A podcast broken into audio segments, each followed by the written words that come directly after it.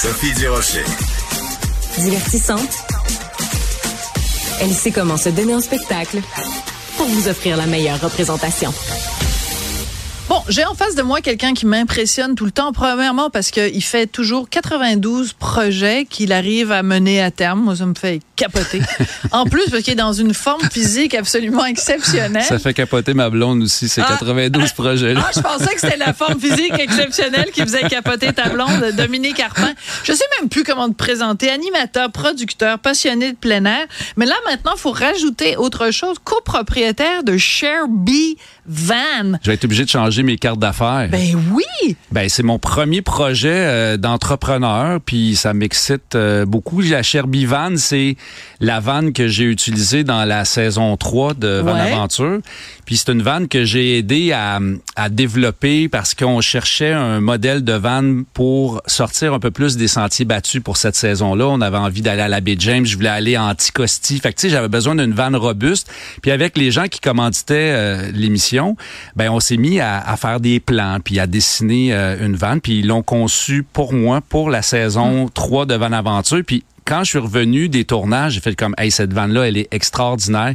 Il faut la reproduire, puis il faut la commercialiser. Ben oui. Puis là, ben, le projet est né comme ça, tranquillement, pas vite. Puis euh, ben là, on est au salon du VR, puis on, on a dévoilé le dernier modèle de, de la Sherby, puis ça me ben ça me remplit de fierté parce que c'est le fun le métier d'animateur puis de producteur télé mais là il y a quelque chose de comme de concret là tu sais c'est un objet je te vois avec tes mains là t'es comme vraiment c'est mettre les, les, les, la, la, main à la pâte. Donc on te, on te rajoute un chapeau d'entrepreneur. Et euh, ce qui est ce qui est bien c'est que c'est évidemment un sujet que tu connais intimement. Donc euh, fais-moi ton pitch de vente là pour euh, la la, la chair pour la chair vivante mais, mais, mettons que moi là parce que là tout, tout à l'heure il y a Alexandra Diaz qui m'a convaincu de dépenser 200 dollars pour acheter un un, air fryer, alors que moi, je suis Madame Gripsou. Donc, essaye de me convaincre d'acheter une Sherby Van. Là, il y, a un petit écart de prix parce qu'on oh est plus dans le 160 000 là, pour une Sherby Van. 160 000. Mais quand même, c'est que si tu te dis, mettons, que euh, tu payes 160 000 mais que pour les cinq prochaines années, ton budget de voyage, c'est ça. Oui, mais en fait, euh, c'est pas juste euh, c'est pas juste du camping. Là. Un, ça reste un véhicule. C'est un, un, camion que tu peux utiliser dans, dans la vie de tous les jours. Il y a, il y a beaucoup de gens qui achètent une vanne, pas seulement pour aller voyager en Gaspésie euh, deux mois pendant l'été. Ils l'achètent parce que ils s'en servent pour aller amener les enfants à l'école la semaine ou aller au, au travail. Fait que ça, ça, ça, devient un véhicule qui, qui t'est utile à l'année longue.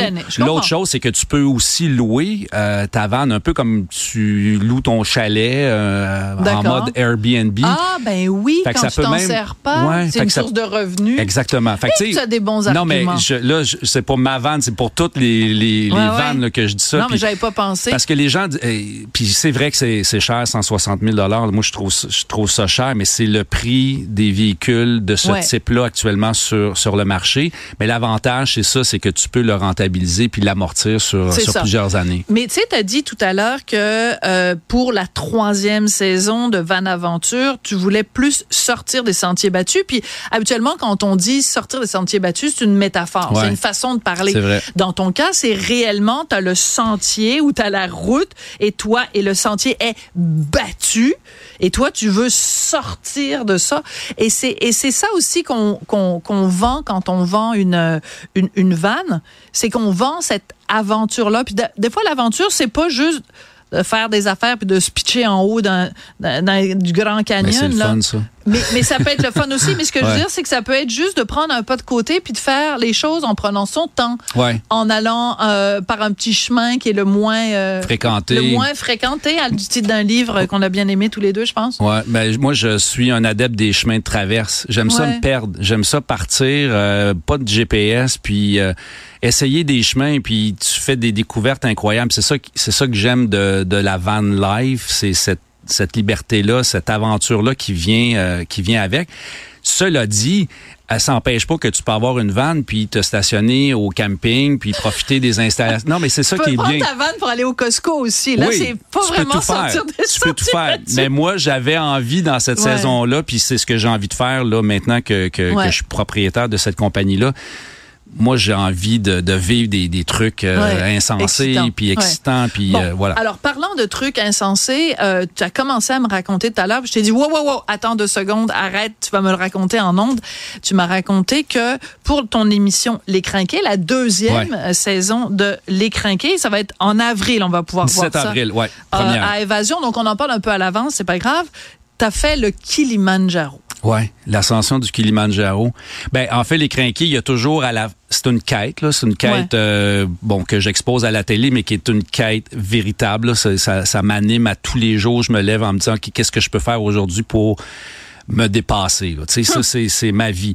Puis euh, les crinqués, ben la dernière émission, c'est tout le temps comme un défi que je me lance. La saison 1, j'ai couru 65 km, c'était mon premier ultra trail, la Ricana, tout ça, ça a été ça a, été l'expérience de ma vie et là cette saison-là, je cherchais un défi. Puis moi j'ai un appel de la montagne de plus en plus fort hmm. Et euh, les astres se sont alignés parce qu'on a suivi Marie-Pierre Desharnais sur le mont Denali alors qu'elle tentait l'ascension du euh, du mont Denali et euh, en jasant avec elle, puis bon, c'est un des personnages de, de la, la, saison 2, là, je vous l'annonce euh, en primeur. Euh, ben, elle organisait un groupe sur le Kilimanjaro à la fin de l'été. Et là, j'ai fait comme, ben, OK, mais c'est ça mon défi. C'est, hmm. je, veux t'accompagner, puis je veux le faire avec toi, puis avec le groupe. Et euh, ça a été une, une méchante aventure. J'en ai ah eu pour mon argent. Ah oui. T'as as encore des... y a, je regarde dans tes yeux, il y a un mélange d'étoiles dans les yeux, parce que c'est excitant. Puis un mélange de... Oh mon Dieu, j'ai vécu quelque chose de fébrile. Ouais. Ben...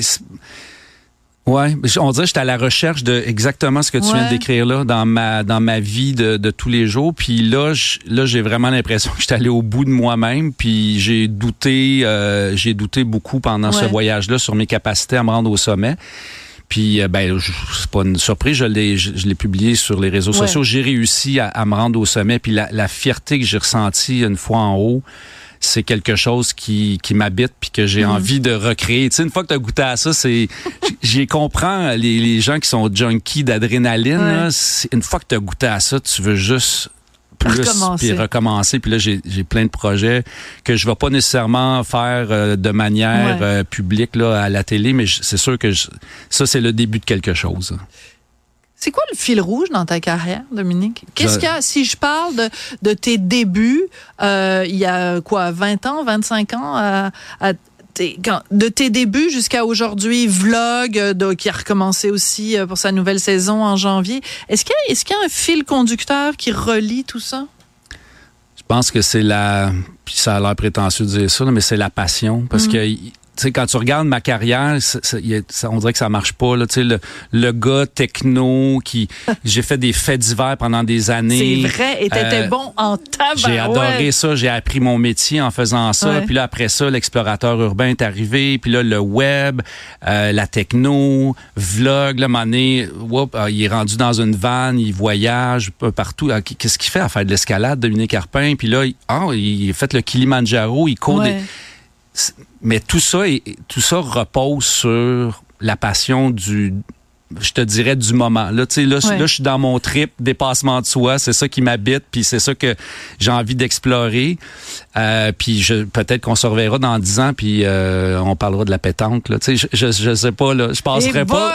Je pense pas que c'est ça qui va arriver, mais ça se pourrait. Non, mais mais t'es tellement passionné et passionnant, et t'arrives tellement à transmettre cette passion là que même quelque chose aussi pépère et pantouflard que la pétanque, t'arriverais à rendre ça intéressant. Tu penses? Ben, tu trouverais l'angle.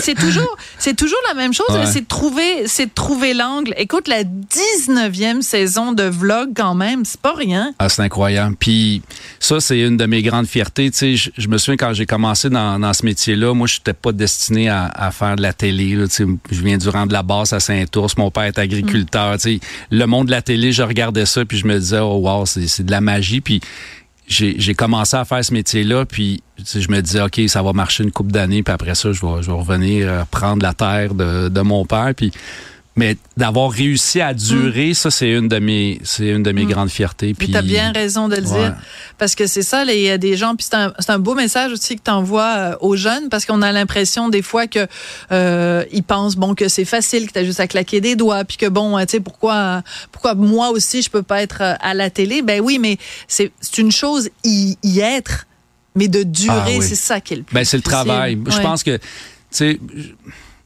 c'est drôle ce que je veux dire, mais je, je pense pas que je suis quelqu'un de particulièrement talentueux, mais je suis quelqu'un de très travaillant. Non, non, mais dans le sens où, tu sais, j'en vois plein autour de moi, là, tu sais, des, des comédiens, des animateurs, qui, qui c'est inné, tu sens qu'ils sont juste mm. bons, sont nés comme ça.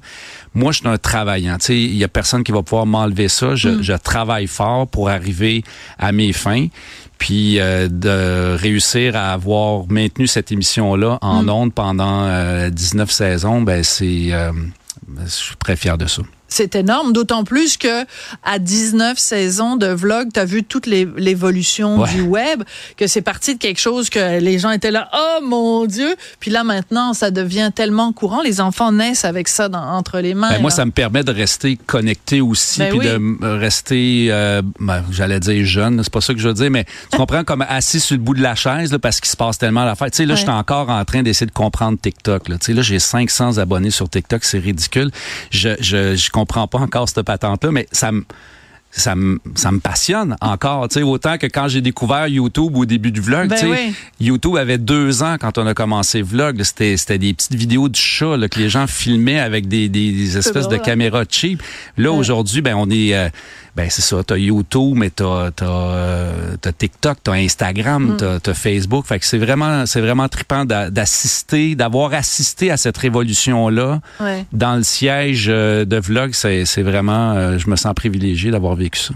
Alors, tu disais tout à l'heure que ton fil rouge, c'était la passion. C'est peut-être un mot qui est un peu galvaudé, mais je pense que tu as trouvé le moyen de que tes passions dans la vie personnelle soit payante au niveau ah, professionnel. Et ça, c'est ce qu'on souhaite vraiment à tout le monde. En tout cas, garde cette étincelle. Eh, étincelle, garde cette étincelle-là. Et ça, c'est difficile comme phrase. je, je, vais la garder en, tête, celle-là. La patente, là, garde-la. Merci beaucoup, Dominique Carpin. ça a été vraiment un grand plaisir. Merci. Merci.